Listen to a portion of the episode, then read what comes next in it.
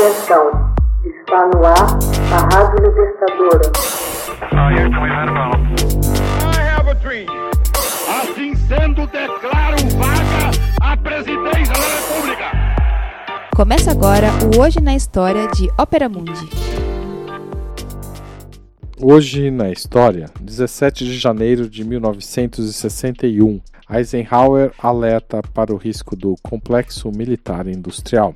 Após renunciar a uma segunda reeleição, deixando lugar para John Kennedy, recentemente eleito na disputa contra o republicano Richard Nixon, o presidente dos Estados Unidos, Dwight Eisenhower, pronunciou em 17 de janeiro de 1961 um discurso de fim de mandato retransmitido pela rádio e pela televisão. Eisenhower expôs as tensões políticas e econômicas ligadas ao complexo militar e industrial, que se reforçou consideravelmente após a Segunda Guerra Mundial. O antigo general que comandou as tropas ocidentais na invasão da Europa dirigiu uma advertência ao país que havia governado durante oito anos, afirmando que abre aspas, nada na verdade está definitivamente garantido, fecha aspas.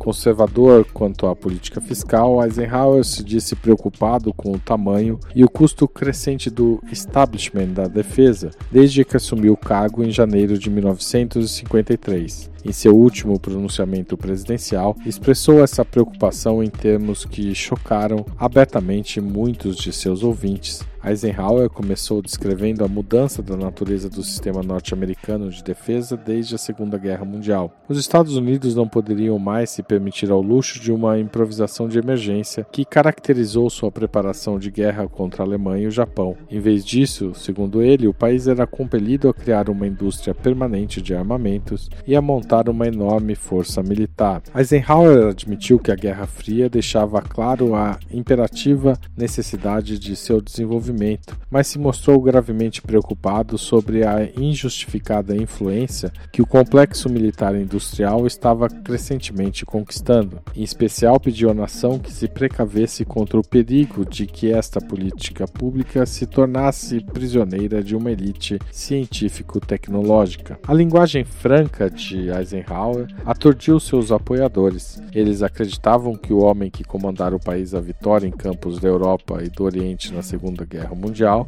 e chefiar a nação em meio a alguns dos momentos mais delicados da Guerra Fria pudesse mostrar-se tão pessimista face ao complexo militar industrial que constituía. Para os ouvintes, em sua maioria, contudo, parecia claro que Eisenhower estava simplesmente expondo o óbvio. A Segunda Guerra Mundial e a subsequente Guerra Fria resultaram no enorme e poderoso sistema de interesses políticos. Quão necessário o desenvolvimento do sistema de defesa pudesse ser, alertou Eisenhower, abre aspas, o novo complexo militar industrial poderia enfraquecer ou destruir as instituições e princípios que estavam destinados constitucionalmente a proteger. Hoje na história, texto original Max Altman, locução Haroldo Cerávulo, gravação Michele Coelho, edição Laila Manoeli.